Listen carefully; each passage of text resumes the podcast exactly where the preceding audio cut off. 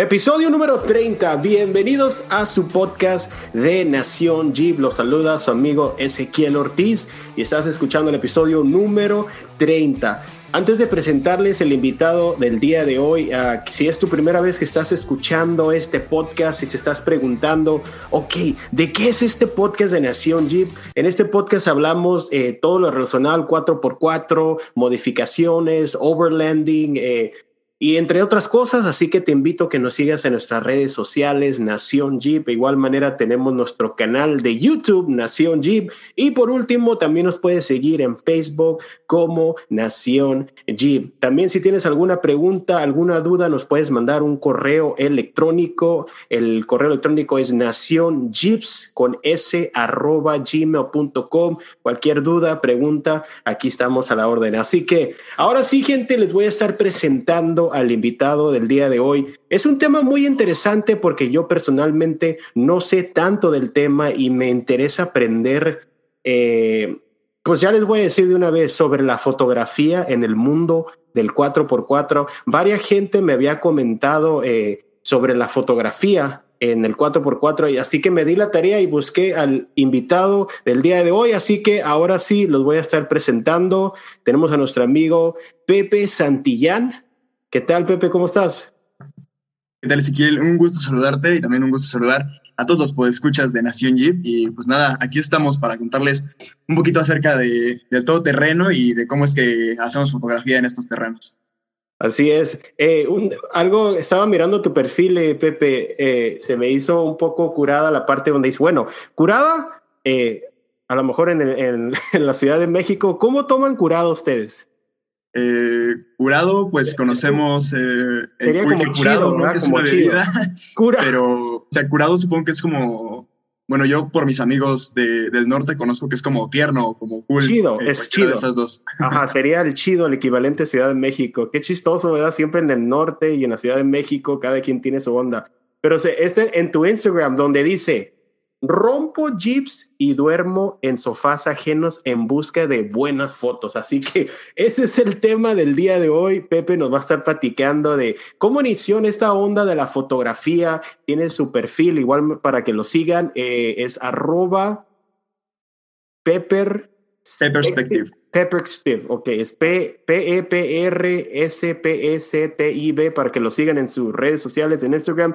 Tiene muy buenas fotos, me llamó la atención. Eh, no nomás sobre Jeeps, estoy mirando aquí, hay Toyotas, hay hasta Volkswagen, de toda la onda. Pero ahora sí, Pepe, te voy a dejar para que nos platiques qué onda contigo, cómo iniciaste en la onda de la fotografía.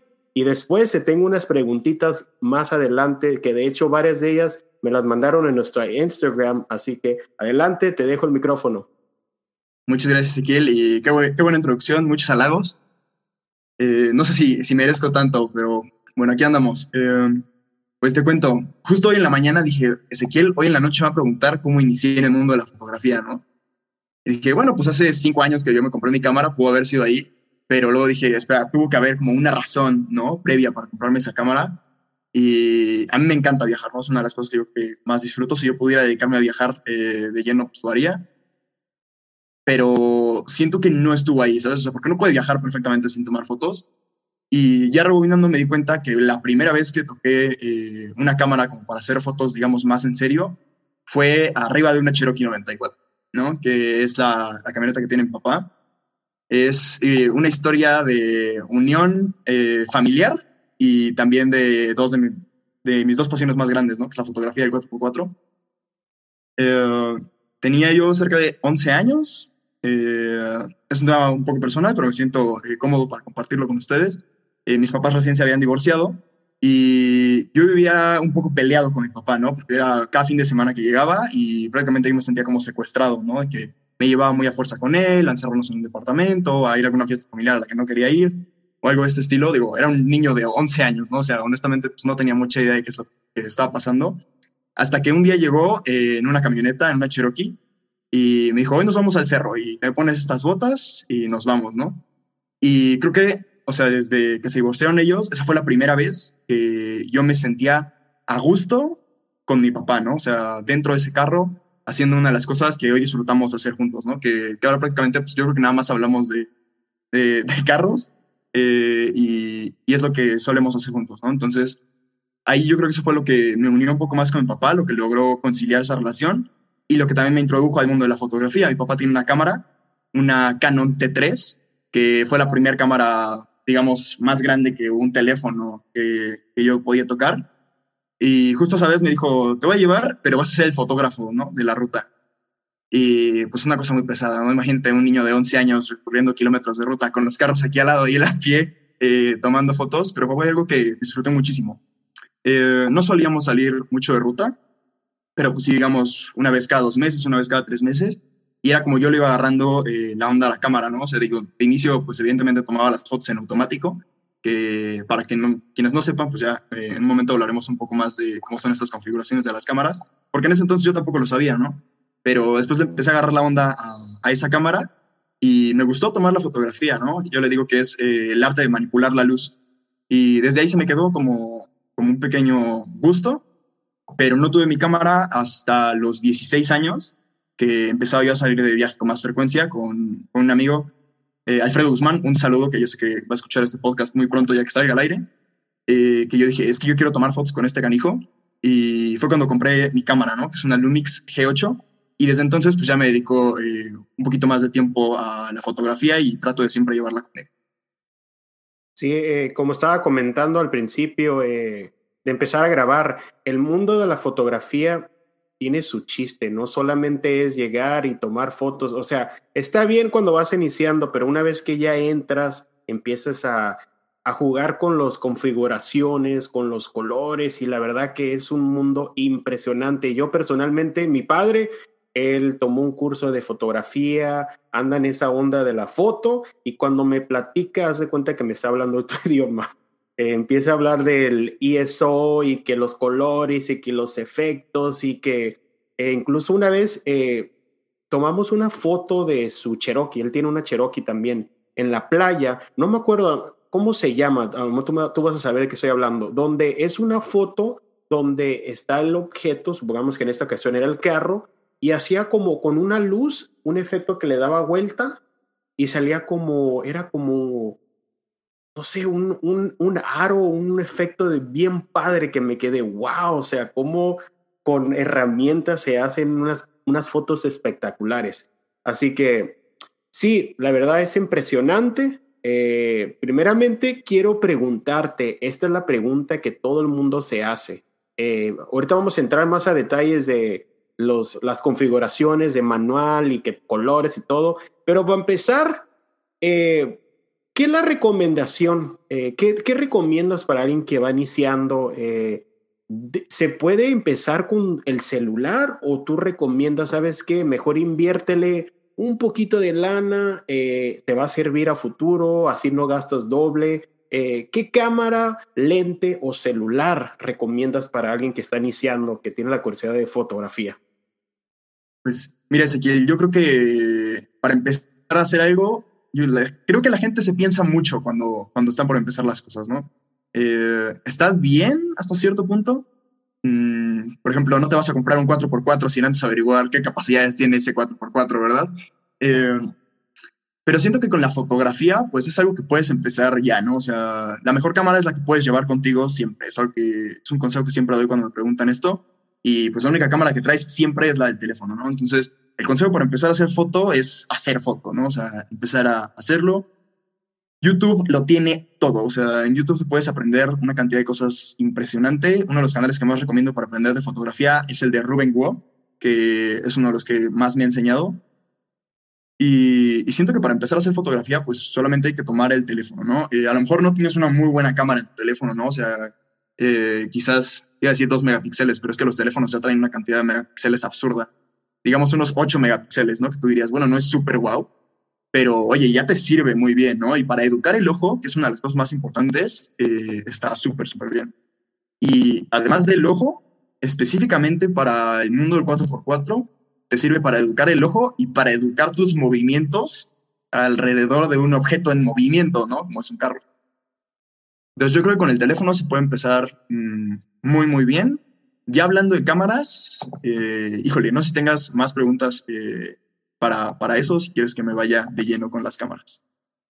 Vamos a entrar ya a hablar sobre cámaras. Si tú le tuvieras que decir, estas tres cámaras yo te recomiendo, a lo mejor van a estar un poquito caras, pero te lo recomiendo porque ya una vez que le entres más a la fotografía, ya no va a requerir gastar más, más lentes o todo eso. ¿Cuáles son las tres cámaras que tú recomendarías para alguien que va empezando?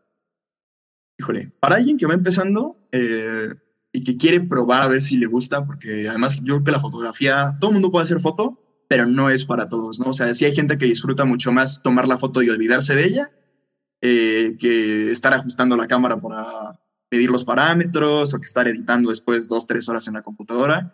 Entonces yo creo que para alguien que quiere probarse, eh, la serie T de Canon me parece muy buena. Eh, Nikon y Canon sabemos que son de las cámaras más populares que hay para empezar. Nikon se me hace un poco más como una cámara de estudio, ¿no? Entonces, cuando tú vas empezando, pues no tienes acceso a, un estudio, ¿no? Una iluminación que, puedas controlar tú directamente. Entonces, yo creo que empezar con una Canon eh, de la serie T, quizás una Rebel T6, T7, estaría muy bien, son muy económicas. Yo creo que se puede conseguir una desde 5 mil pesos, más o menos. Eh, ya tirándole más arriba y siguiendo un poco el consejo que te platicaba al inicio de que la mejor cámara es la que puedes llevar contigo todo el tiempo, yo me iría por una cámara mirrorless, ya no tanto por una de espejo, ¿no? Que sabemos que las cámaras funcionan con un sensor que refleja la luz a través de un espejo y así es como se obtiene la fotografía. Ya hay cámaras nuevas que sacaron eh, sin este espejo que pueden, eh, que la luz da directo en el sensor. Son un poco más sensibles, entre comillas, precisamente porque la luz da directo al, sensor pero también las hace súper compactas, ¿no? O sea, es una de las razones por las que yo escogí mi cámara, que es una Lumix G8, y que yo creo que también la recomiendo eh, muchísimo para esto, y sobre todo para, para la fotografía eh, de viaje o de todo terreno, porque es una cámara muy compacta, ¿no? Muy pequeña. Lo que tienen de malo es que no tienen tantos lentes, ¿no? O sea, no puedes escoger eh, de muchos, y los lentes son bastante más caros que la propia cámara. Sí. lo mismo sucede con la Sony A7, que yo creo que la Sony A7 es el sueño de muchos, de muchos fotógrafos actualmente, pero ya son cámaras que pues sí exceden bastante los presupuestos. Yo creo que, eh, no estoy bien seguro, pero probablemente la Sony A7 ya con un lente, que nosotros decimos el lente pisapapeles, es el que viene con, con la cámara, o sea, andar rondando yo creo como los 30 mil pesos, si no es que más caro. Probablemente me, estoy equivocando y estoy infravalorando el precio de la, de la Sony. Eh, yo creo que el punto medio, pues para mí, y también tiene que ver un poco con, con este sesgo de que pues es mi cámara, pues sí sería eh, una Lumix de la serie G.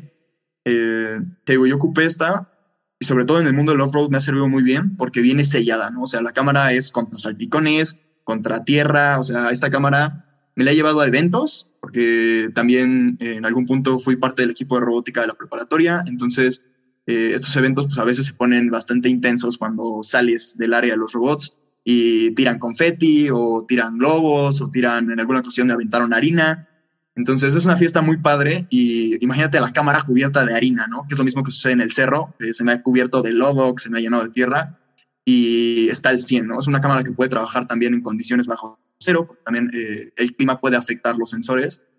Entonces creo que es una cámara que definitivamente recomiendo para, para el todoterreno. Las Lumix, eh, probablemente Olympus también eh, tenga los suyo. Yo creo que con esas cuatro nos podemos quedar. Muy bien, ahora como te había dicho al principio, la verdad yo no sé, tan, yo no sé tanto de cámaras, es un mundo diferente. Eh, ¿qué, ¿Qué es la diferencia? O sea, ¿es la calidad? ¿Es, ¿Te da más funciones? ¿Qué es lo que distingue entre estas tres, cuatro cámaras que acabas de platicar? Eh, pues como en cualquier gadget, la cantidad de tecnología que tienen, ¿no? O sea, por ejemplo, eh, entre las Sony, las Lumix y la Olympus, pues más o menos todas son como del mismo rango. Te digo, ninguna de estas tiene espejo, lo que lo hace más pequeña, ¿no? Que una Canon. Ya desde ahí yo lo veo como una ventaja, aunque también el sensor es más pequeño y por lo tanto abarcas menos imagen, ¿no? Como lo tendrías en una cámara pues más amplia. Um, pero también fuera de eso son las funciones que tiene, ¿no? Eh, cuando recién comenzaba la fotografía y que me preguntaban eh, qué cámara comprar, siempre decía como que la cámara no importaba mucho, pero que te fijaras bien en qué lente ibas a comprar, ¿no? Eh, ahora creo que he cambiado un poco de opinión, porque ya las cámaras nuevas ya traen muchas más funciones de lo que traían antes, ¿no? Por ejemplo, eh, lo que es Lumix, Olympus y Sony cuentan con estabilizadores de cinco ejes, ¿no? Que pues en la fotografía que yo realizo a mí me sirve muchísimo, porque no nada más hago foto, también hago video, y entonces puedo desplazarme eh, en el terreno corriendo y sé que la cámara pues no me va a fallar tanto como a lo mejor lo haría eh, una Canon de la serie T, que pues no cuenta con estos estabilizadores, aunque para estas cámaras sí existen lentes que ya incorporan estos eh, estabilizadores, pero son lentes que te van a salir en lo mismo que te saldría una cámara ya con estabilizador, ¿no? Entonces, creo que es checar un poco los precios y también lo hablamos en el mundo del off-road, ¿no? Sí, o sea, a lo mejor estaría padrísimo contar con un JKU, pero si tu presupuesto dice Cherokee XJ, pues el presupuesto dijo Cherokee XJ, ¿no? Y ese presupuesto dijo suspensión de rough country, pues suspensión de rough country, ¿no? Y es lo que hay. Pero ya estás empezando, ¿no? Y sabes que a lo mejor más adelante, pues a lo mejor le metes una suspensión diferente, le metes llantas más grandes. Es un vicio. O sea, como todo, pues sabes que nunca se acaba así como dices que de pronto no tienes idea de lo que te habla, ¿no? Tu papá que te dice que el ISO, que, el F, que la distancia focal, pues es lo mismo que siente una persona externa al mundo del off-road cuando le dices, no, pues es que unas llantas MT, eh, no, suspensión de cuatro pulgadas, eh, bloqueos neumáticos, pues yo siento que, que, es lo mismo y es un mundo que si te gusta, pues te, te va a atrapar y, y, es algo que tienes que investigar mucho, ¿no? Como lo hacemos con los jeeps. Sí, exacto, totalmente. Ahora, eh, una duda que yo he tenido, ahora que acabas de mencionar, entonces hay cámaras que ya están muy avanzadas que ni siquiera ya, ya no requiere de un lente. Eh, tengo la, la, duda de sobre si tienes una, una cámara más viejita, eh, ¿qué recomiendas? ¿Un lente fijo o un lente zoom, que tenga zoom? Ok, uh, híjole, yo creo que tener una cámara más viejita es un privilegio hoy en día. O sea, tener una cámara que no sea digital, una cámara análoga, de que todavía son de rollo, ya es una onda muy artística. Eh, no sé si tenga que ver, eh, o a lo mejor estás confundiendo términos. Yo lo que yo expresé es que hay cámaras que ya no necesitan el espejo que solían tener antes para reflejar la imagen en el sensor, que es lo que hace que estas cámaras sean más compactas. Em, cámaras que no necesiten lente, no hay. O sea, todas las cámaras necesitan eh, lente forzosamente. Yo creo que para una cámara eh, viejita, que yo viejita pues considero una cámara análoga, eh, recomendaría un lente fijo, sobre todo porque, bueno, en lo personal yo lo ocuparía más como para realizar retratos, entonces siento que sirve más para eso. Ahora, ya mencionaste los lentes zoom, ¿no? También lentes, el lente es un mundo específicamente para la aventura y vuelvo a esto, ¿no? La mejor cámara es la que puedes llevar contigo. Yo siento que no necesitas tantos lentes, ¿no? O sea, imagínate tener, no sé, tener que viajar, ¿no? Que llevas una mochila de 70 litros y que de esos 70 litros 40 tengan que ser equipo fotográfico que probablemente no vas a ocupar. Híjole, complicado, ¿no? O sea, sí tendría que ser un viaje muy dedicado eh, a la fotografía.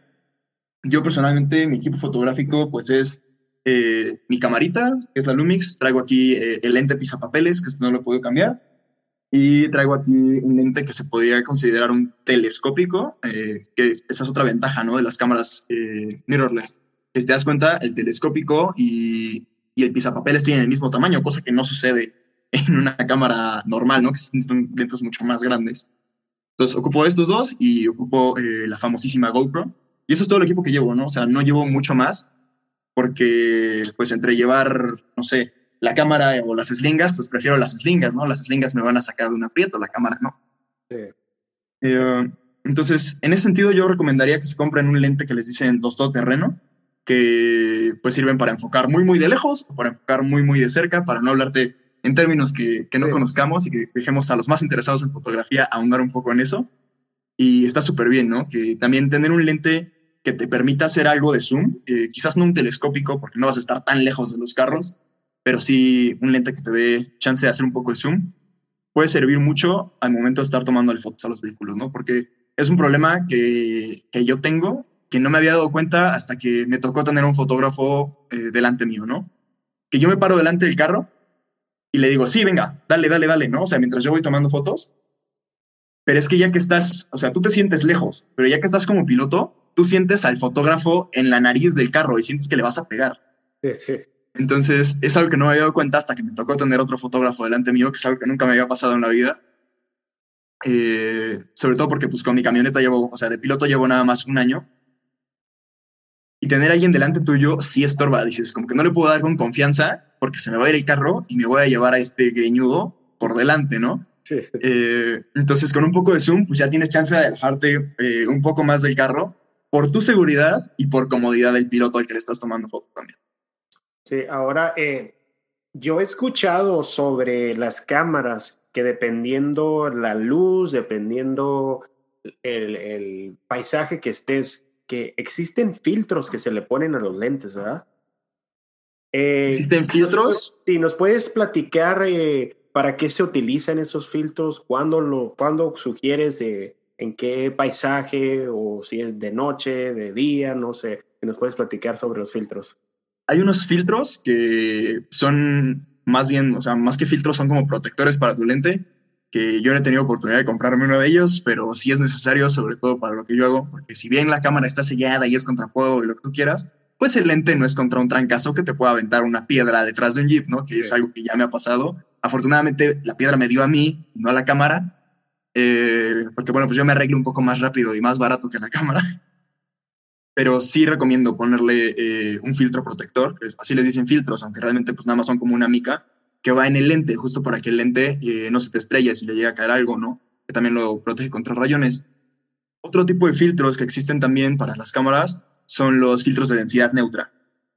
Eh, yo tengo, bueno, tenía uno porque ya lo rompí, eh, justo porque le cayó una piedra encima, que son filtros que haz cuenta que son como lentes de sol para la cámara, ¿no?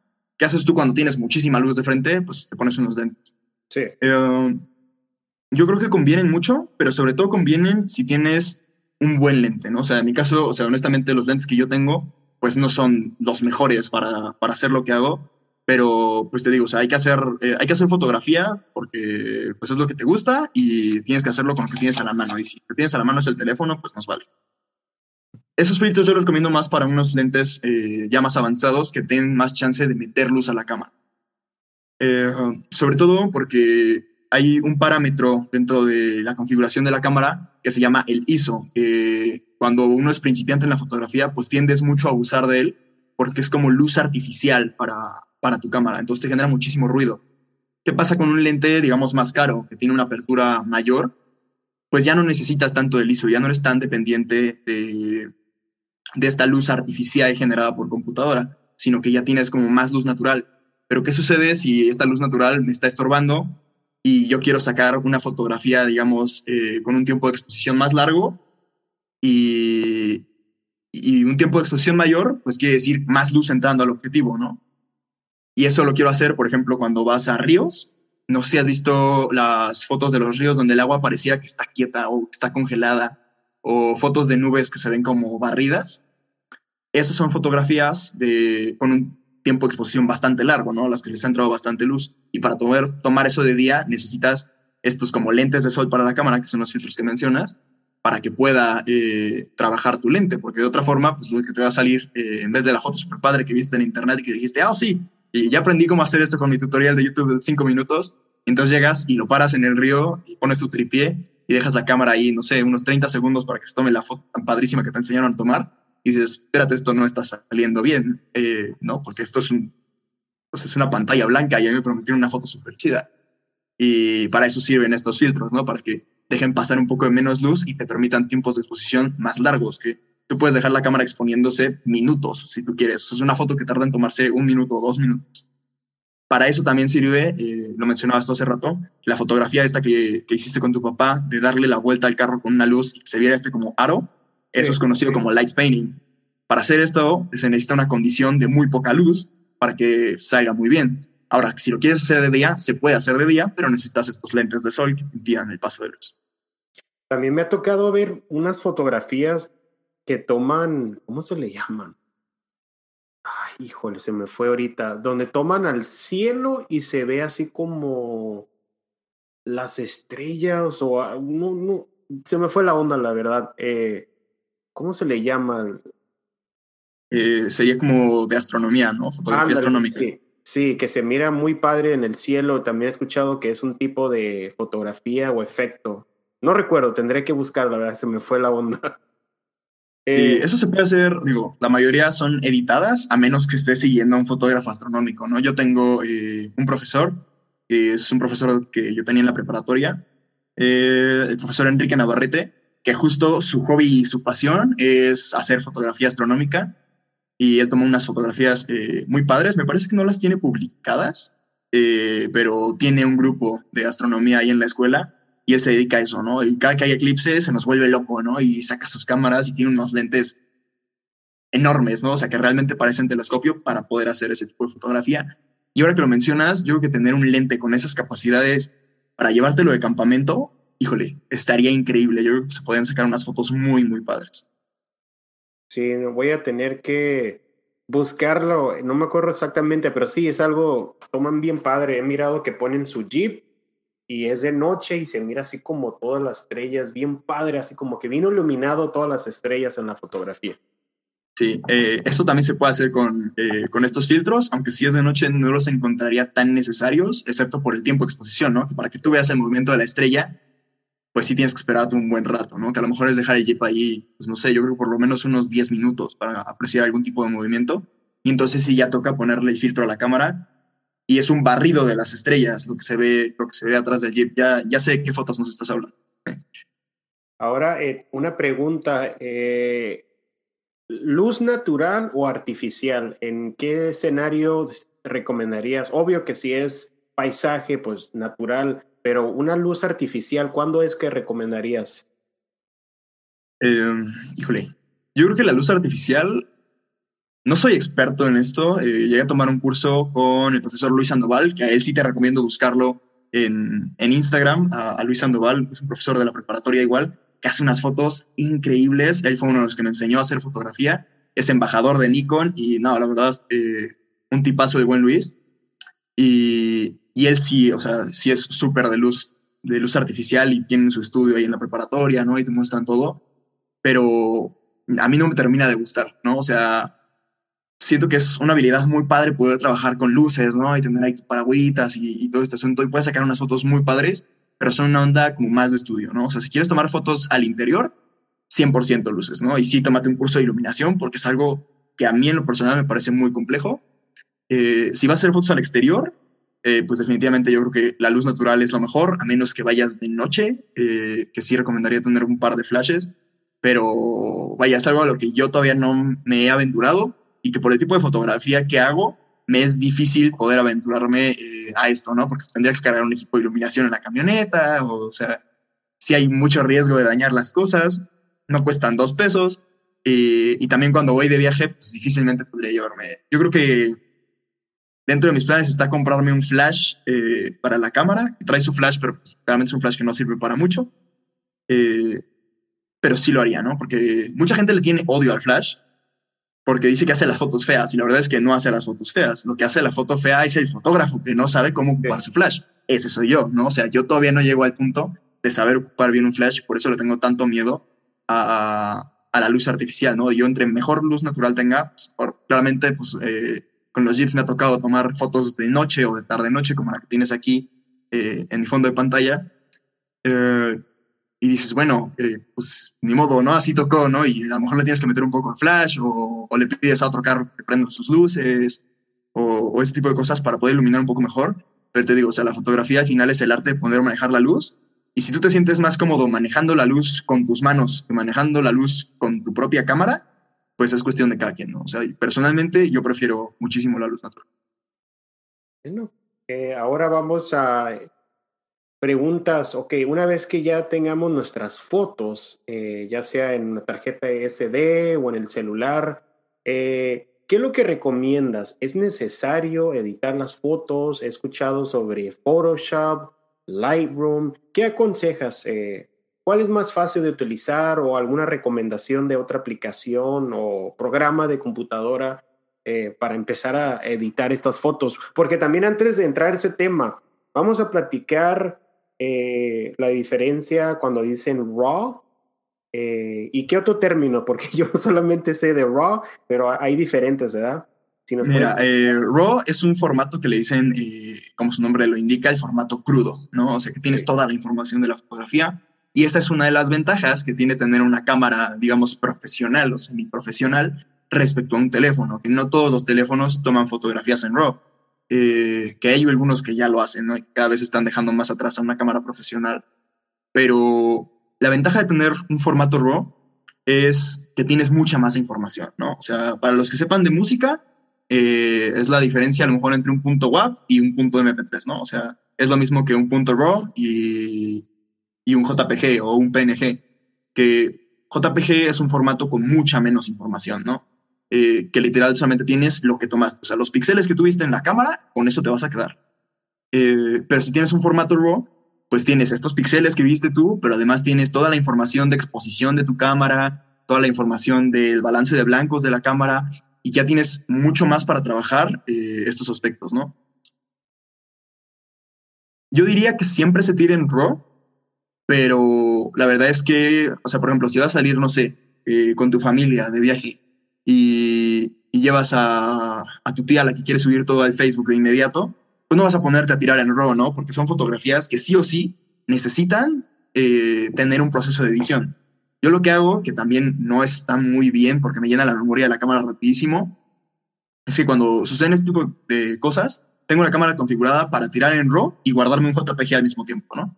Así si llego a la casa y mi tía me dice, oye, quiero las fotos, y me insiste mucho antes de que yo pueda editarlas o pasarlas eh, por un motor de procesamiento como, es, como, como Lightroom, pues puedo mandarle ese JPG, ¿no? Así de, ten, toma, puedes usar estas fotos por mientras y yo edito eh, con mucha más calma las que tengo yo, ¿no? Que pues son formatos que sí te permiten manipular la luz, los colores, eh, prácticamente cualquier aspecto que puedas manejar desde la cámara, puedes manipular desde, desde Lightroom y mucho más, ¿no? ¿Quieres que pasemos a programas de edición, correcto? Correcto, sí yo, bueno, los que yo conozco he escuchado Photoshop y Lightroom, pero no sé si tú utilices alguna otra aplicación para editar esas fotos. Photoshop y Lightroom son, yo creo que eh, las cinco estrellas de la fotografía, ¿no? O sea, son los programas más utilizados por todo el mundo y yo creo que es difícil que eso cambie. O sea, personalmente no he encontrado uno con el que me sienta más cómodo. Eh, hay una pregunta que suelen hacer mucho, ¿no? Que te dicen como Photoshop o Lightroom. Eh, pero es difícil, ¿no? O sea, es como, es que no, no, puedes escoger solo uno de esos dos porque son herramientas diferentes, ¿no? Eh, Lightroom lo que te permite es manejar eh, iluminación, colores, este, balance de blancos, todo eso lo tienes como una herramienta para manejar Lightroom, ¿no? Yo diría que, que si en tus posibilidades está pagarte solo uno, que no, no recuerdo bien, pero creo que Adobe te los ofrece los dos en un paquete por un precio súper bueno. Eh, a mí me lo dan por el trabajo, entonces no, no lo he necesitado pagar eh, como en un año. Pero por ahí Adobe tiene una promoción en la que te da los dos, y no, no estoy seguro, pero creo que también te incluye otro. Ese paquete es muy bueno, ¿no? Y yo lo recomiendo mucho, sobre todo porque tienes que aprender a usar los dos, ¿no? O sea, porque tienes de repente una foto muy padre y dices, esto está increíble, pero hay una señora ahí que se está sacando la arena del traje de baño y no la quiero, o sea, la necesito fuera de mi fotografía porque esta foto es la que más me gustó, ¿no? Mi modelo salió súper bien o el jeep está alzando la llanta y está a punto de voltearse y está súper padre, pero es que, sobre todo, y es algo que pasa mucho en las rutas, que todo el mundo está viendo, ¿no? ¿Qué es lo que sucede con el jeep? Eh, ¿Qué es lo que va a pasar, ¿no? Si se va a voltear o algo así. Entonces tus fotos salen con un montón de gente alrededor, ¿no?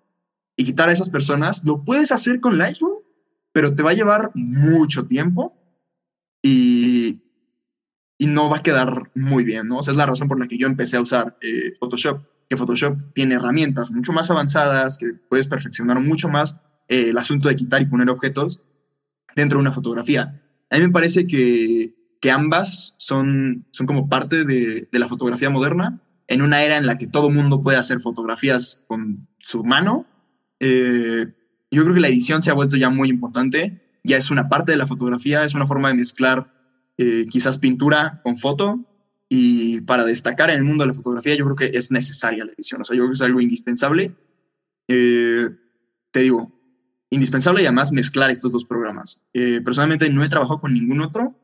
Si vas a editar desde el teléfono, el equivalente a Photoshop sería PixArt, pero no sé qué tan bueno sea. Pero sí he visto que hacen cosas muy padres con PixArt.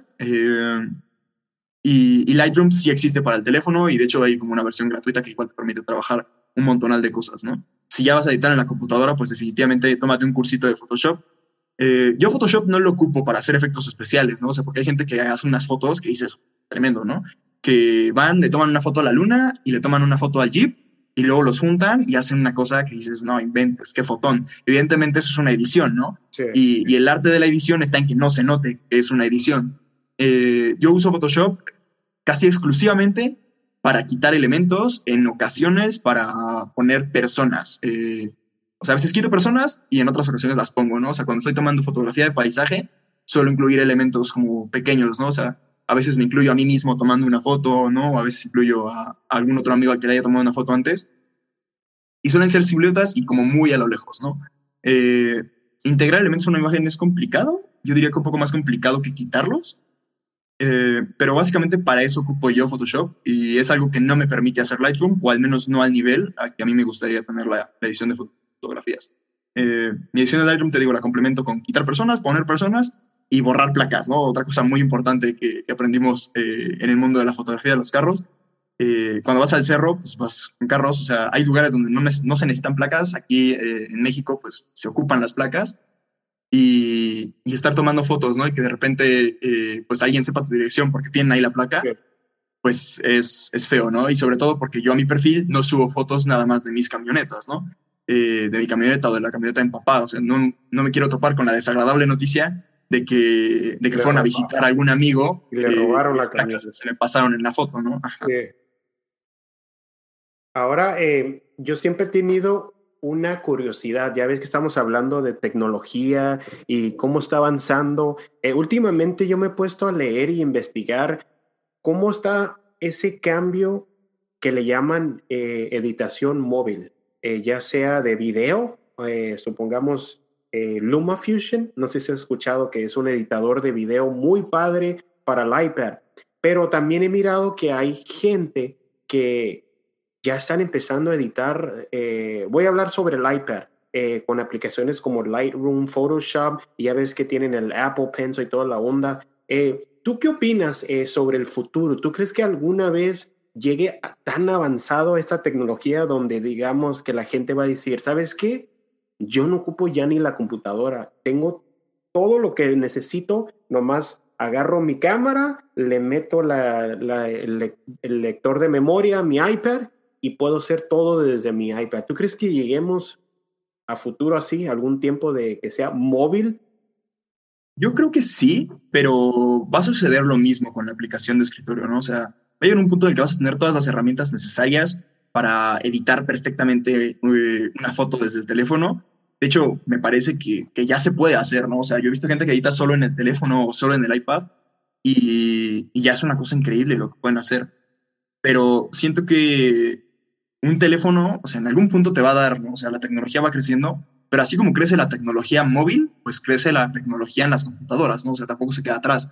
Adobe para escritorio no creo que muera nunca, eh, porque siempre está mejorando y sus aplicaciones para el teléfono, para el iPad, si bien son muy buenas y tienen quizás un nivel como el que tenía Adobe de escritorio hace un par de años, todavía no alcanzan a los motores de procesamiento que tienen los, eh, los computadores de escritorio, ¿no? O sea, que ya te permiten ver imágenes como mucho más de cerca, editar de forma mucho más detallada.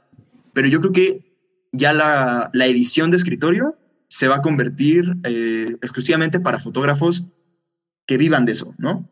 Sí. Siento que ya después de un rato editar en el teléfono va a ser tan fácil y, y te va a dar tan buenos resultados que ya no va a ser necesario, pero no tan buenos como un fotógrafo que a lo mejor tiene que hacerle un póster a, Ford, ¿no? Que, dices, bueno, va a ir en una cantidad de 100 por 100 metros, ¿no? Para ponerlo eh, en una publicidad súper, súper grande.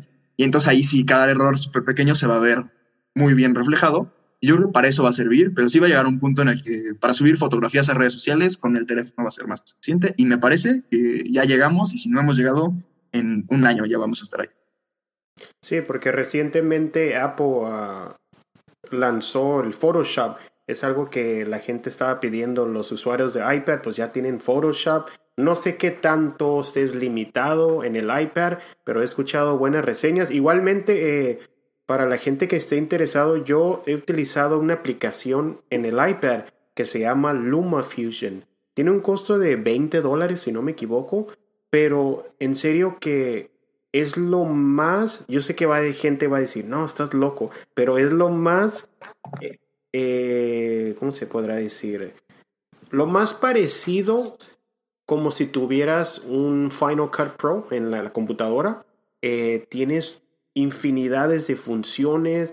y puedes editar videos y ahí cuando volvamos al tema donde hay gente que ya está utilizando nomás LumaFusion, que dejaron su MacBook por tener esa, esa facilidad de poder viajar y nomás con tu iPad, si vas a grabar blogs o tomar fotos, y editarlos. Así que eh, yo les recomiendo la aplicación, se llama LumaFusion, está disponible para el iPad, para el iPhone. No estoy seguro si está para Android, pero la razón de que estoy hablando, traje esto al tema es de la facilidad del, de la, del móvil, o sea, que no nomás necesites la computadora, sino que poder editar tus videos ya desde tu celular. Se llama LumaFusion. Y lo más impresionante que a mí me impresiona es cómo un iPad puede hacer lo que en inglés le llaman rendering. ¿Cómo se dice en español? Er, cuando está procesando. Creo que sigue siendo el mismo término, rendering.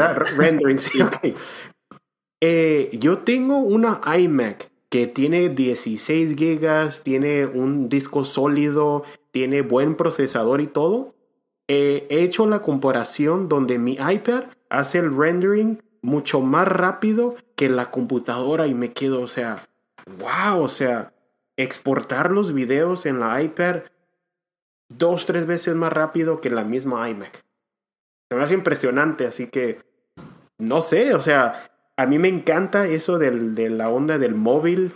Eh, incluso hay gente que utiliza su iPhone para grabar video, blogs, fotografía y dentro de ahí, o sea, tienen su canal de YouTube, gente exitosa con sus páginas de Instagram y solamente el teléfono. Sí, me parece que, Apple sí va muy por delante eh, en ese aspecto. Eh, Déjame te pregunto, ¿tú eres, eres Android o Apple?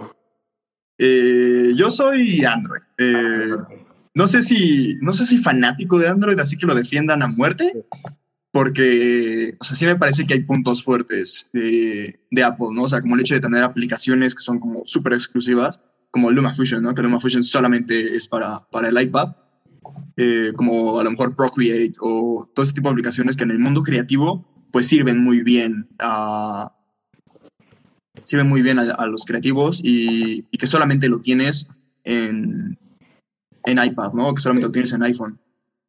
Yo era Mac user hasta hace como un año que me robaron mi Mac. Eh, y no, al inicio sufrí horrores porque yo editaba en Final Cut. Eh, ahora ya, ya he mudado a Premiere, ¿no? Por esta necesidad de que ahora tengo que editar en Windows, pero la verdad es que al inicio sí me costó mucho trabajo, porque es algo que tiene, eh, que tiene Apple y que ha sido como su objetivo desde siempre, hacer las cosas muy fáciles, ¿no? Y, por lo mismo su cámara es de las mejores, porque tiene un montón de ajustes ya predeterminados que hacen que sea una cámara muy buena. Ahora que si tú tienes un Xiaomi o un Huawei, le puedes sacar mucho provecho a tu cámara, pero te va a costar bastante más trabajo. Que pues es algo que al ser humano no le gusta, ¿no? El ser humano quiere las cosas fáciles. Y eso es lo que ha hecho Apple. Y justo eso te iba a comentar, que, o sea, por ejemplo, ya un punto en el que tu teléfono ya tiene más megapíxeles que tu cámara.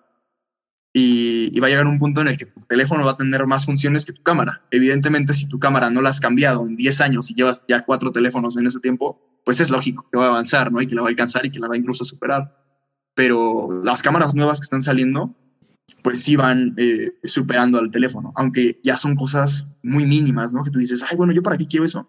Pero es que va a llegar un punto en el que sí lo vas a necesitar, ¿no? Porque ya todo el mundo va a tener la tecnología que tienes en la palma de la mano y para hacer fotos o videos mucho más padres, pues ya necesitas de algo más, ¿no? Como es en este caso a lo mejor, eh, pues yo puedo tomar fotos súper padres con mi teléfono.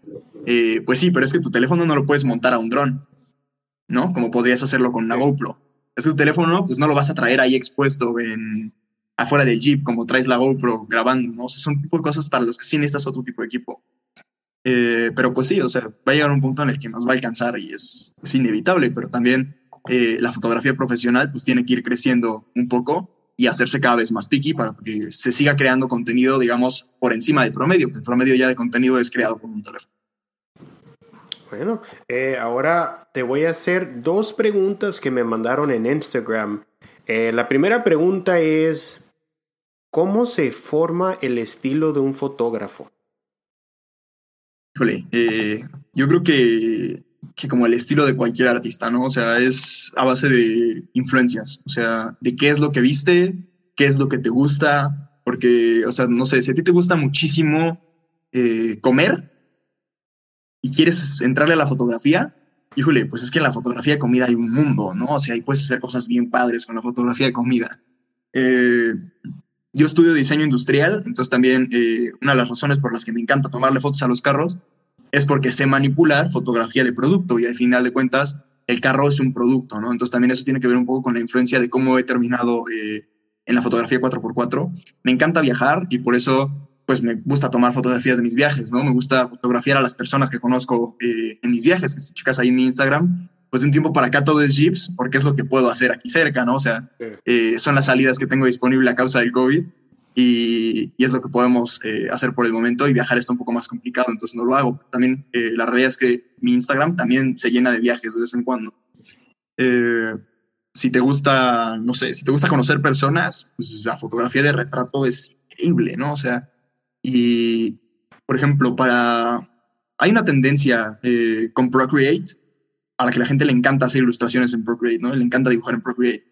Y es que, oye, amigo, puedes meterle a un curso de Photoshop y con tus habilidades de Procreate y lo que puedes hacer mezclando dibujo con fotografía, podrías hacer unas cosas increíbles, ¿no? Oh, entonces Procreate es ese dibujo, o sea, te convierte tu foto. Eh, no he tenido oportunidad de utilizarla, pero me parece que es más como para dibujo, ¿no? O sea, pero digo, si tienes esa habilidad de poder dibujar como eh, en la computadora, puedes mezclarla con fotografía y hay fotografías que hacen como mitad foto, mitad ilustración y son una cosa fantástica. O, bueno, ocasiones incluso dibujan como sobre la foto y se ve súper padre.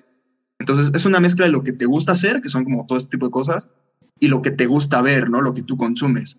Eh, personalmente yo te puedo decir que de mis fotógrafos favoritos pues, podría estar eh, Fran Mart, que si gustas puedes buscarlo en, Instagram, que hace una fotografía de paisaje tremenda. También es que no sé dónde viva este señor, pero hay unos paisajes increíbles. Eh, también está por ahí, no sé, quizás Clavero. Clavero es un español que hace fotografía de viaje también y que tiene unos videos súper padres. Entonces, ellos son mi influencia también. Y todo el tipo de cosas que ves, ¿no? O sea, películas que te llamen la atención, eh, el lugar donde te encuentras genera eh, estas cosas, ¿no? Hay un fotógrafo cuyo nombre no recuerdo ahora, pero se llama, o sea, le dicen o se hace llamar el fotógrafo de Guanajuato, y es que Guanajuato es una ciudad súper colorida, ¿no? O sea, que verdad no puedes pararte y ver un solo color fijo como lo harías en cualquier otra ciudad. Entonces, este fotógrafo, su estilo de edición, incluso cuando está fuera de Guanajuato, es resaltar muchísimo los colores, ¿no? Tanto que te satura la imagen. Personalmente no me gusta este tipo de fotografía pero es que a él se le da increíble, pero porque él ha vivido toda la vida rodeado de tanto color que al final ha terminado por manejarlo súper bien. Entonces yo creo que una mezcla entre lo que te gusta hacer y lo que te gusta ver y, lo que ves por default todos los días es lo que forman al estilo de un fotógrafo. Ahí está. Eh, yo tengo que decir que personalmente una de mis inspiraciones eh, en el 4x4, no sé si has escuchado del señor Marcos eh, Overland X. Eh, tiene su cuenta de Instagram, muy buenas fotos, que por cierto le mando un saludo. Eh, fue uno de los... Unas recetas tremendas. Recetas tremendas. Eh, tuvimos, creo que fue en el tercer o cuarto episodio, una persona muy buena onda. y sí, me, me, impresiona la fotografía que hace el señor Marco. Eh, nos estaba contando cómo inició y es muy impresionante. Yo sé que hay mucha también mucha gente del 4x4, pues el señor Marco eh, es una inspiración. Ahora, eh, otra pregunta. Esta nos mandó Jeep7070, que le mando un saludo hasta Panamá. nos pregunta, ¿cuál es la mejor cámara para grabar en el off-road que sea pequeña y fácil de usar? La GoPro. La GoPro, no tiene competencia no tiene, o sea, tiene competencia, ¿no? Que, digo, al final de cuentas, me parece que la GoPro está un poco inflada de precio, ¿no? O sea, la es que sí son caritas. No sé en cuánto anden eh, ahorita las nuevas. Esta ya es muy vieja, es una Giro 4, creo que ya vamos como por la 8. Sí, la 8 eh, vale como 500 dólares, si no me equivoco. Sí, son una cosa muy cara, ¿no? Entonces yo creo que una cámara como esas, quizás no la GoPro, pero algo parecido, es lo mejor que tienes para grabar en el, en el off-road, ¿no? Porque puedes montarla, puedes desmontarla, eh, tienen estabilizadores integrados, ¿no? Entonces pues, puedes correr por, por la vida. Eh, hay una forma de simular un dron con estas cámaras, ¿no? Que tú les metes el, el selfie stick y lo subes, o sea, lo más arriba que puedas Sí. Con ese vas caminando y el mismo estabilizador de la cámara lo hace parecer como una toma de dron eh, así sobre el, sobre el cielo. Entonces, eh, son un lente, eh, esto no sé si lo platicamos antes, tiene un lente gran angular, entonces te permite ver todo, ¿no? O sea, es un lente ojo de pez que tiene una visión de casi 180 grados, entonces no hay manera de que se te pierda, de que pierdas información mientras vas grabando, ¿no? Que sobre todo, digo, hablando del 4x4 en específico, que puedes llevar la montada delante del Jeep, grabando el Jeep de adelante. Eh, yo lo que hago muchas veces es que estas tienen como unas etiquetitas para pegar. Normalmente entre Jeeperos está muy bien tener un, un, anclaje para la cámara. No me ha tocado nadie que me diga, no, a mí no me pongas esa cosa, ¿no? Entonces, eh, yo siempre llego y pregunto, es lo primero que hago en ruta. Al que va delante mío le digo, oye, eh, ¿le puedo poner un sticker para GoPro tu carro? Ah, sí, dale, con confianza, ¿no? Y es algo que a él le va a servir después en caso de que quiera ponerle una cámara, en caso de que llegue otro loco igual que yo que quiera montarle una cámara a su. Y pues es algo que honestamente sí estorba. No sé si, si yo dejaría que le pusieran eh, un sticker a mi cámara si no fuera yo, digo, a mi, a mi camioneta, si no fuera yo fotógrafo y si no entendiera lo que el chavo me está pidiendo. Pero pues nunca me ha tocado eh, una de esas personas y creo que está muy bien, ¿no? Y te viene muy bien para grabar tu Jeep, para grabar otros jeeps, puedes montarla al lado de la llanta y hay unas tomas súper padres que se ven eh, de la llanta, ¿no? Cómo va botando la suspensión, todo lo que pisa. Entonces yo creo que para grabar definitivamente la GoPro o cualquier opción eh, más barata, pero siempre y cuando sea una cámara deportiva con una carcasa a prueba de todo, ¿no? O sea, esta cámara la han golpeado una cantidad de ramas que no puedo. Sí, también he escuchado eh, de la DJI, lanzó la Osmo Action, que es muy parecido a la GoPro. Eh, yo personalmente, yo tengo la Osmo Action y también tengo la DJI Osmo Pocket. Se me hace muy, muy padres. la Osmo Pocket pues tiene la estabilización. Puedo ir corriendo y siempre va a grabar una toma pues muy, muy steady, donde no se va a estar moviendo. La Osmo Action, lo que tengo planeado, la acabo de agarrar es empezar a grabar ya más las rutas y utilizar la Osmo Action, como dijiste tú, ya sea fuera del vehículo o adentro de la cabina, así pues ir grabando, blogueando, así que se me hacen muy, eh, muy buenas opciones, eh, Osmo Action y la GoPro. De igual manera, eh, yo sé que en Amazon o en eBay han de vender, pues se puede decir que hasta clones de GoPro, que no tienen la marca de GoPro, pero hacen lo mismo, o sea, buena calidad y todo a un precio más accesible. Así que como dices tú, la cámara que mejor te funcione, pero aquí personalmente pues se está recomendando la GoPro, muy buena cámara. La GoPro, digo, cualquier cámara deportiva, sobre todo porque pues, lo que hacemos es un deporte, ¿no? O sea, necesitas algo que te permita movimiento. Eh, ahora, si quieres grabar eh, tú con la cámara en la mano, o sea, no tanto que vaya el Jeep grabando, yo te recomendaría una Lumix o una Sony. Cualquiera de las dos son cámaras que están un poco más optimizadas para video que para fotografía. Sí. Ok.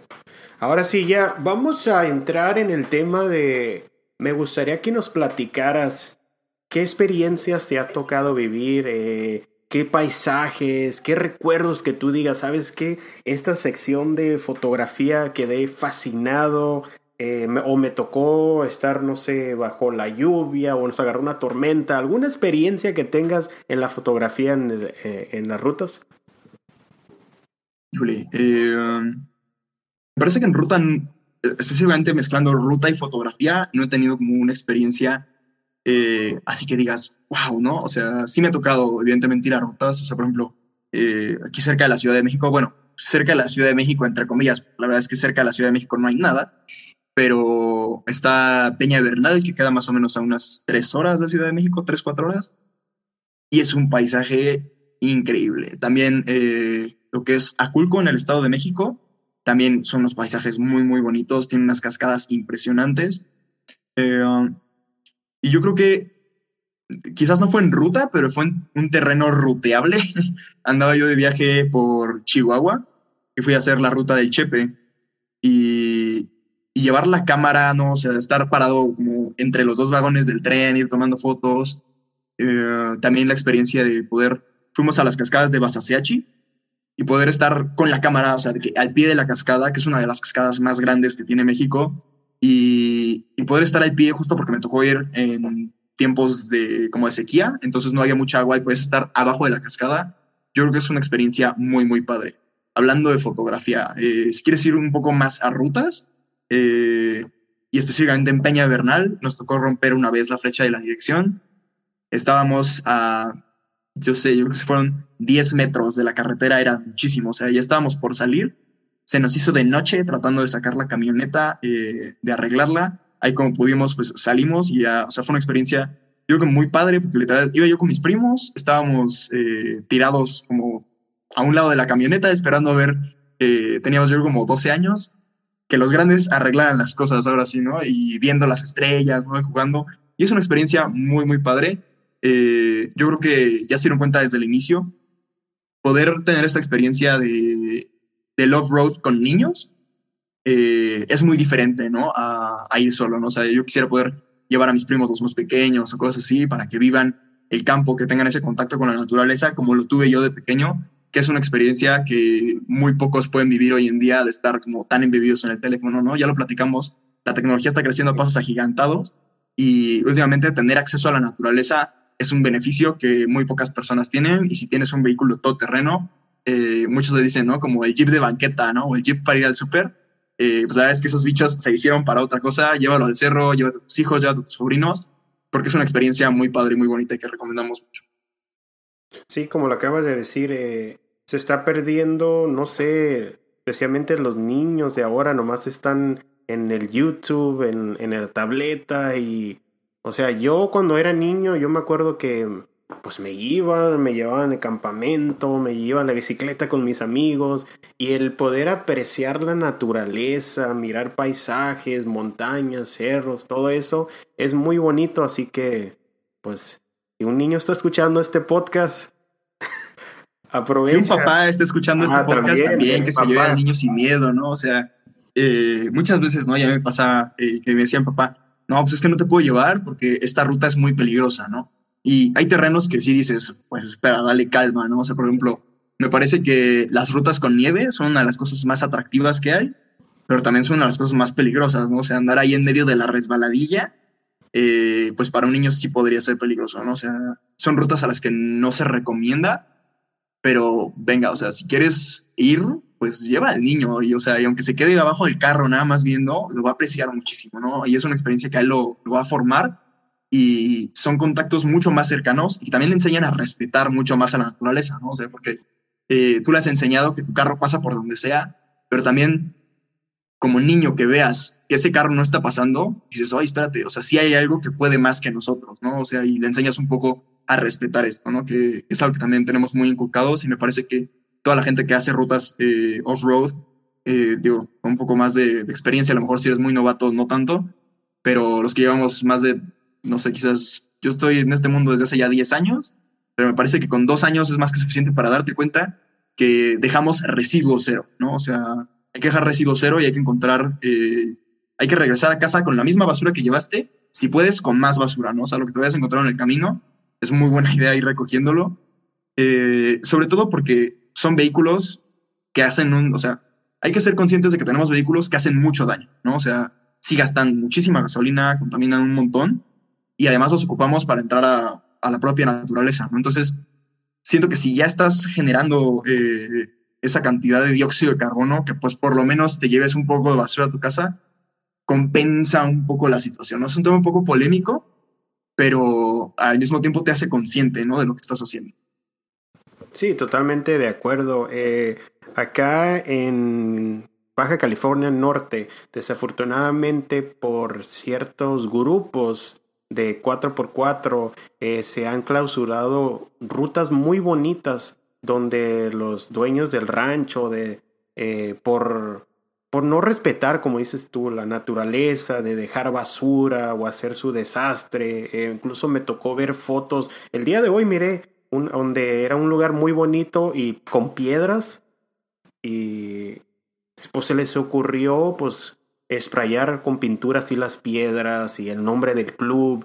Es, es, eso no, no va, digo, hay que cuidar el medio ambiente, hay que cuidar la naturaleza eh, para que se, así se nos abra la oportunidad de conocer más lugares.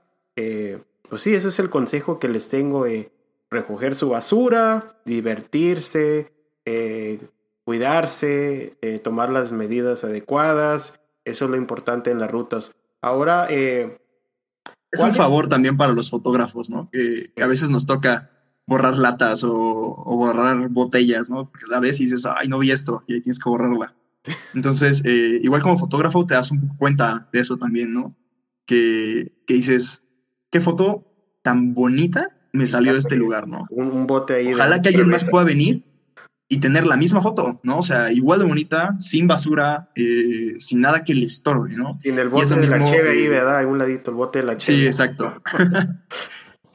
y es lo mismo si vas eh, pues, solamente caminando, ¿no? O sea, que así como tú disfrutas de la naturaleza, le des chance al que sigue de disfrutarla igual que tú, ¿no? O sea, sin basura. Futuras generaciones, o sea, pueden ser los sobrinos, hijos de los hijos y así, que las futuras generaciones disfruten de este bonito hobby que es el 4x4. Ahora te tengo que preguntar, eh, en tu Cherokee, ¿cuáles rutas son tus favoritas? Eh, mencionaste que en Ciudad de México pues no hay lugares tantos para hacer off-road, pero ¿cuáles son tus dos rutas favoritas eh, y por qué? qué? ¿Qué tipo de terreno hay? ¿Lodo, piedra o platícanos ahí en la Ciudad de México. Eh, en mi ah. Cherokee no he tenido la oportunidad de salir tanto. Eh, mi Cherokee la tengo desde hace apenas un año.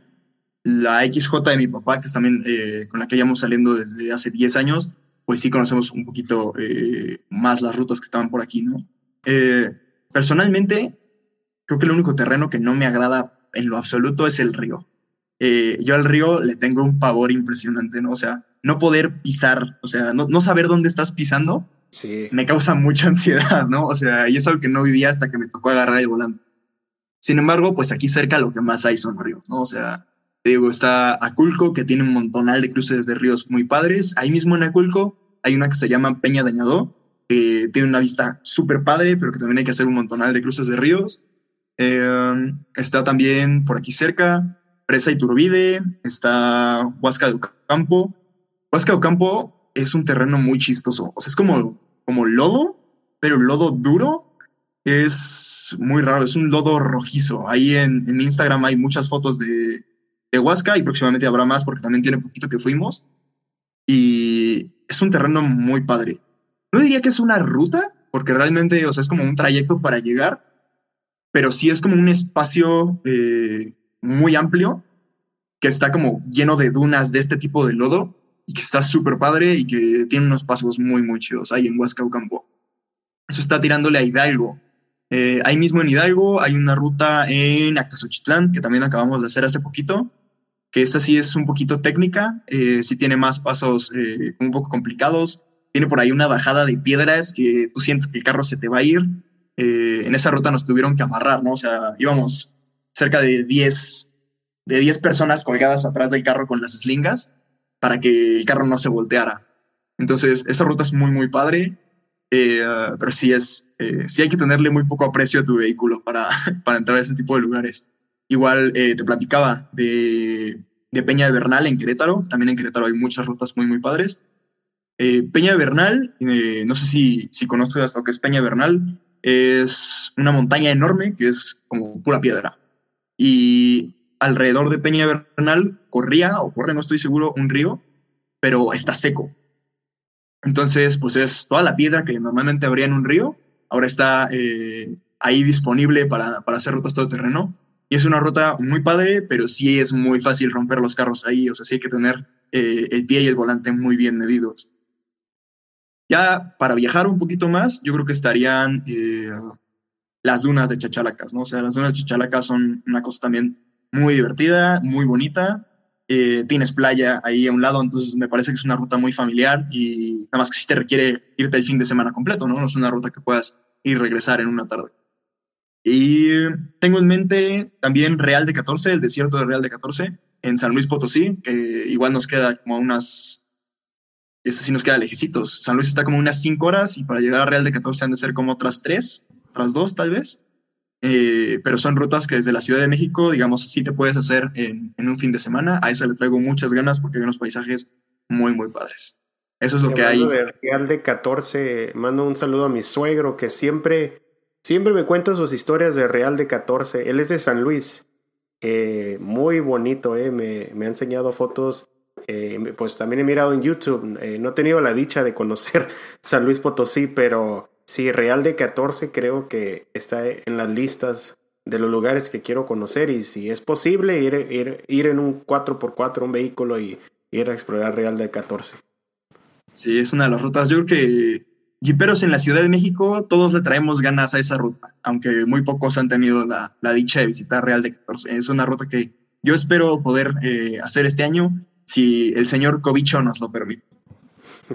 no, ese COVID de veras que arruinó muchos planes. Eh, teníamos muchas rutas programadas. De hecho, eh, cada año en el mes de marzo, eh, mi padre y amigos hacemos una ruta por la baja. empezamos desde Tijuana y llegamos hasta Baja California Sur. Manejamos como 18 horas por toda la baja llegamos a los diferentes lugares muy bonitos y pues era, es tradición y pues en marzo fue justamente cuando hicieron la cuarentena aquí en San Diego y que la frontera y, y por lo visto no creo que este marzo tampoco se pueda ir a, esa ruta que a mí lo personalmente me fascina. Eh, si tienen la oportunidad de conocer la baja, eh, háganlo. Es un lugar muy bonito, la baja. Eh, misiones, lugares, pueblitos en el medio de la nada que muy bonitos, es lo único que le tengo que decir, así que la baja se la recomiendo y, espero en algún futuro conocer eh, pues las rutas alrededor de Ciudad de México.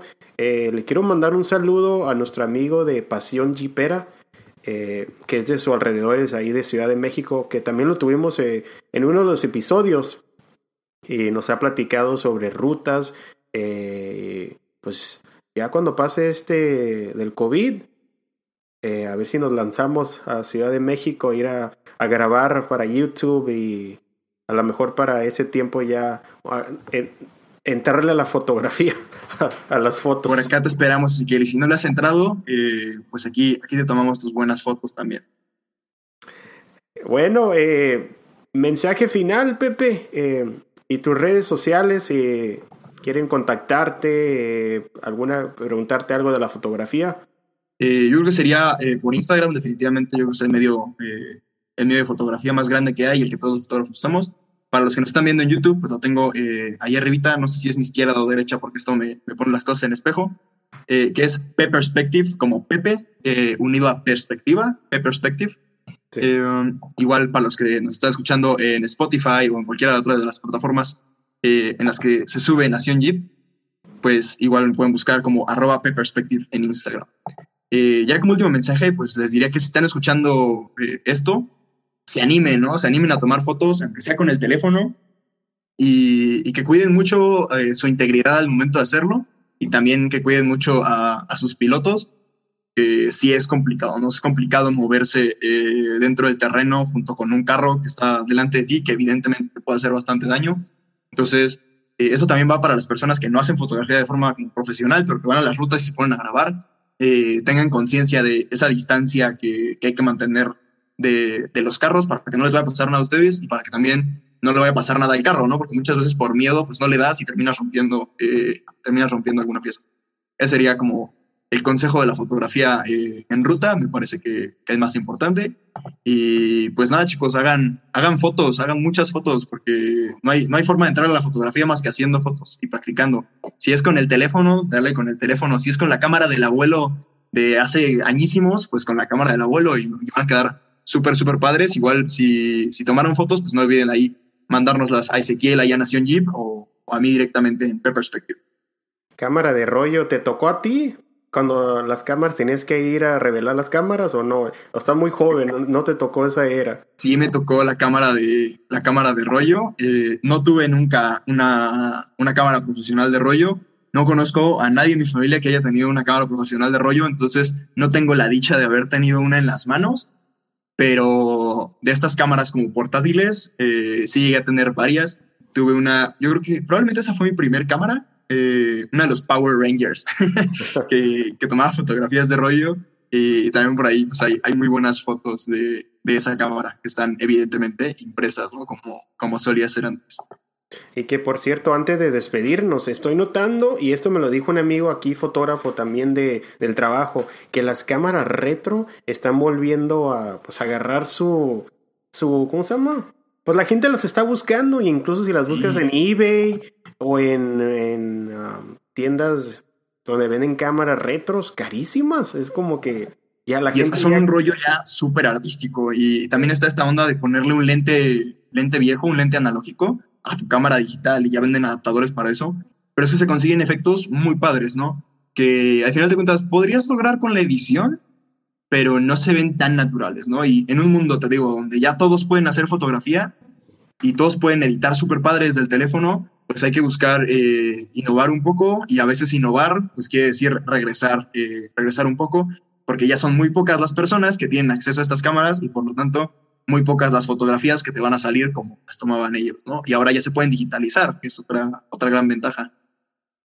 Sí, muy padre, así que como dice Pepe, anímense, tomen fotos con lo que tengan en su mano, no importa cámara, teléfono, lo que sea, diviértanse, eh, aprendan. Eh, ¿Cuáles son los, mencionaste dos nombres de fotógrafos de inspiraciones, ¿cuáles cuál eran los, los fotógrafos? Fran Mart, eh, que es un fotógrafo, me parece que es como de Suiza o alguno de los países de por allá, que hace fotografía de paisaje muy, muy, muy, muy padre. Eh, y también está por ahí Clavero, que Clavero es fotógrafo y además es youtuber, que hace viajes por toda España y por toda Europa también. Ellos son muy, muy buenos. Ahora, y, ¿alguno de estos dos fotógrafos, eh, aparte de las fotos, también tienen tutoriales de fotografía? me parece que Clavero Clavero hace un poco de, tutoriales, pero igual si quieren aprender más de fotografía y quizás no tanto de fotografía, pero un poco más de edición fotográfica, les recomiendo muchísimo a Rubén Wu. Y si quieren, eh, también aquí comercialote, eh, bien patrocinado por una amiga mía. Tengo una amiga que es de, igual de aquí de Ciudad de México, que se llama Fernanda Parra, que déjenles busco ahorita sus redes sociales, porque ella tiene un curso ahorita y me parece que hasta lo tiene con descuento. Eh, Fer Parra hace unas fotos de retrato súper padres, súper, súper padres. Sí, y, y que vienen de Nación Jeep y de Pepe le dan su descuento. Híjole, no, no, estoy seguro de que nos vayan a aplicar esa, pero me parece que ya mismo está, eh, está en descuento por ella misma, ¿no? Entonces, eh, su Instagram es perparra, eh, que es donde me parece que está impartiendo los cursos, y su Instagram de fotografía es af.foto. Ahí un saludote a Fer Parra. Ella está dando impartiendo cursos de fotografía. Fer Parra me ha enseñado mucho a mí de fotografía, sobre todo cuando tengo bloqueos creativos eh, ella es la que me ayuda a salir un poco de, estos bloqueos, la que me dice, no, pues busca aquí, ¿no? O, podrías hacer esto. Eh, Fer Parra es muy buena, es fotógrafa de retrato, eh, de bodas, de producto, de lo que quieran. Yo no me dedico profesionalmente a la fotografía. Eh, yo cuando salgo de ruta, cuando salgo de viaje, tomo fotos. si voy de viaje con alguien, suelo regalarle esas fotos como un recuerdo, como un recuerdo mío, ¿no? O sea, como algo que, que vivimos juntos a las rutas, eh, si voy con amigos, suelo regalarlas también, si es una ruta pagada o si no voy con amigos, esas sí suelo venderlas. Eh, suelo hacer un drive, pongo, pongo una pequeña marca de agua y les digo, mira, aquí están tus fotos. Si te gusta alguna, pues tiene un costo de 30 pesos, 25 pesos según la distancia que hayamos recorrido para llegar a la ruta. Muy pocas veces hemos vendido algo de eso, me parece que he vendido a lo mejor un total de 5 fotos. Pero eso que a mí, o sea, yo no me dedico a eso profesionalmente. Fer Parra sí lo hace profesionalmente entonces, igual, eh, cercanos de la Ciudad de México, si quieren contactar a Fer Parra para, para hacer sus fotografías de retrato, de producto, ahí está eh, mi fiel amiga, súper recomendadísima, hace un trabajo muy, muy padre. Perfecto, Fer Parra, entonces vamos a darle su publicidad aquí. Bueno, eh, quisiera agradecerte, Pepe, por tomarte de tu tiempo. aprendí bastante y yo sé que los los escuchas de Nación Jeep también van a aprender. Eh, gracias por tomarte de tu tiempo. Eh, estamos en contacto, eh, igual para que lo agreguen a sus redes sociales. esto fue el episodio número 30 de Nación Jeep y nos escuchamos en el siguiente episodio. ¿Te gustaría participar en un segmento del podcast? Eres más que bienvenido para que nos vengas a contar tu historia. Yo sé a ti Jeepero, ¿te ha pasado alguna historia? Quizás te quedaste atorado, te quedaste atrapado, una historia, se te tronó el motor, no sé lo que sea. Me interesa saber tu historia para ponerlo aquí en el podcast. Nos puedes mandar un mensaje a nuestro Instagram, Nación Jeeps con S. O igual manera, mándanos un correo electrónico a Nación Jeeps con S arroba gmail.com. Yo quiero escuchar tu historia